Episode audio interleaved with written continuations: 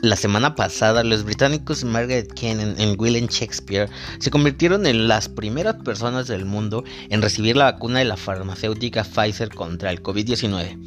El hecho además marcó un precedente ya que al mismo tiempo que el Reino Unido se erigió como el primer país occidental en vacunar a su población contra el coronavirus, otros como Canadá y Estados Unidos siguieron su ejemplo tendencia que seguramente se ampliará a las próximas semanas en otros países con los fármacos de AstraZeneca, Universidad de Oxford, Janssen y Moderna.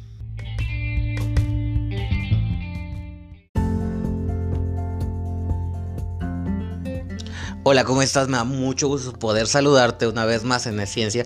Te doy la bienvenida y espero que te quedes todo el episodio completo conmigo. Hoy vamos a hablar acerca de todas esas vacunas que los medios de comunicación normalmente no hablan. ¿Por qué es que no se mencionan en los otros medios? ¿Será que son seguras estas vacunas que ya fueron aprobadas? No te pierdas el episodio que va a estar muy interesante, igual que todos. Empezamos.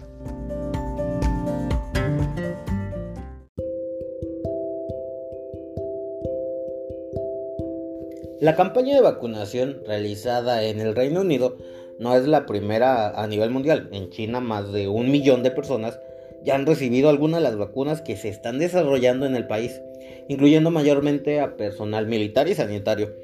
Actualmente tres empresas chinas se encuentran en etapas avanzadas con cuatro vacunas contra el COVID-19.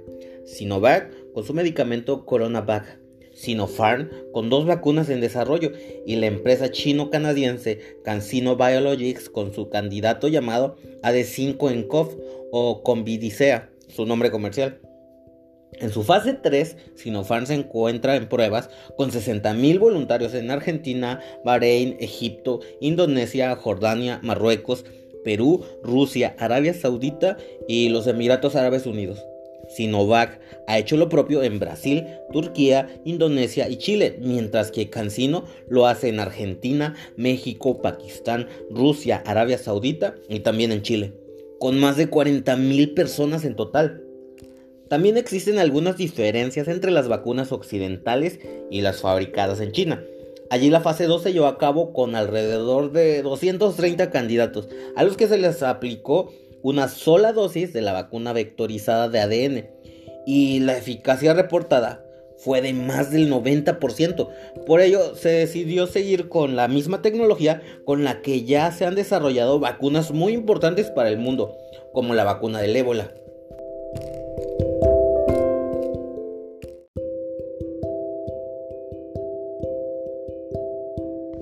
Pero a diferencia de las vacunas de Pfizer y Moderna, los candidatos de vacuna china no requieren almacenamiento ultrafrío. Y adivina qué, eso lo hace candidatas especialmente útiles para los países en vías de desarrollo, como adivinaste bien, América Latina. Pero a diferencia de las vacunas de Pfizer y Moderna, las candidatas de vacuna china no requieren almacenamiento ultrafrío. Y adivina qué, exacto, eso lo hace especialmente útiles para los países en vías de desarrollo como nuestra querida América Latina.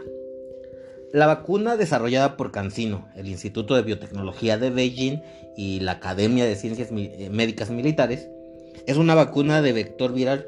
Es muy similar a la de AstraZeneca y GAM-COVID-Vac, la de Gamaleya. Esta última que es la que se está desarrollando en Rusia.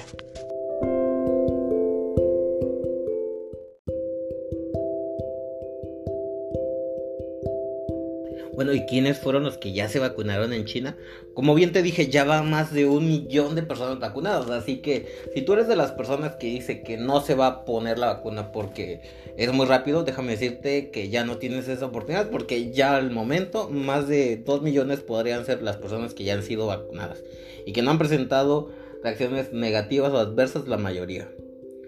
En China los trabajadores de riesgo, estudiantes matriculados en el extranjero, son los que han recibido la vacuna que se desarrolla ahí, eh, que son de la farmacéutica Sinopharm y una de Sinovac, que ya recibieron eh, la autorización para uso de emergencia el pasado verano, aunque Beijing aún no ha dado a conocer los resultados de las terceras fases de estas pruebas. El gobierno de Emiratos Árabes Unidos dio esta semana un gran espaldarazo a una de estas vacunas, la fórmula de Sinopharm que se prueba en su país y en otros nueve más. Eh, la vacuna ha demostrado en la tercera fase, según los resultados provisionales, una efectividad del 86% entre una muestra de 30.000 voluntarios. Por su parte, Coronavac, la vacuna de Sinovac, ha logrado en su fase 1 y 2 de pruebas que un 90% de 700 voluntarios produjeran anticuerpos tras la administración de dos dosis, aunque en niveles inferiores a los pacientes de COVID que lograron recuperarse según un, informe que ya publicaron en The Lancet en octubre. Las tres vacunas experimentales que se prueban en el extranjero, sí, se están probando no en China, en el extranjero, porque China ya no tiene casos suficientes como para poder hacer la investigación, utilizan el método tradicional, la inoculación de restos desactivados de virus para que el cuerpo humano reconozca la amenaza y aprenda a fabricar anticuerpos específicos contra ella. Tanto Sinopharm como Sinovac aseguraron que no han detectado efectos secundarios de importancia en los vacunados. Una buena noticia.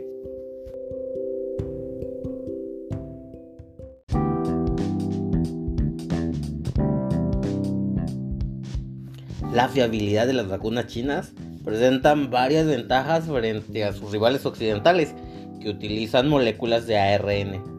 Son más fáciles de transportar y almacenar puesto que solo requieren una temperatura de 2 a 8 grados centígrados, frente al intenso frío que necesitan las de Pfizer o las de Moderna.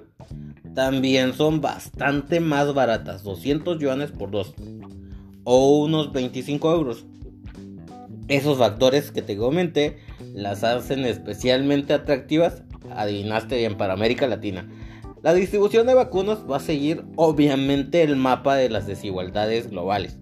Los países ricos en este momento ya acapararon todas las vacunas de Occidente, mientras que la capacidad manufacturera china y la probable competitividad en el coste de la vacuna china suponen que este país está encaminado a ser el suministrador de la vacuna a casi todos los países de América Latina, África y el sureste de Asia.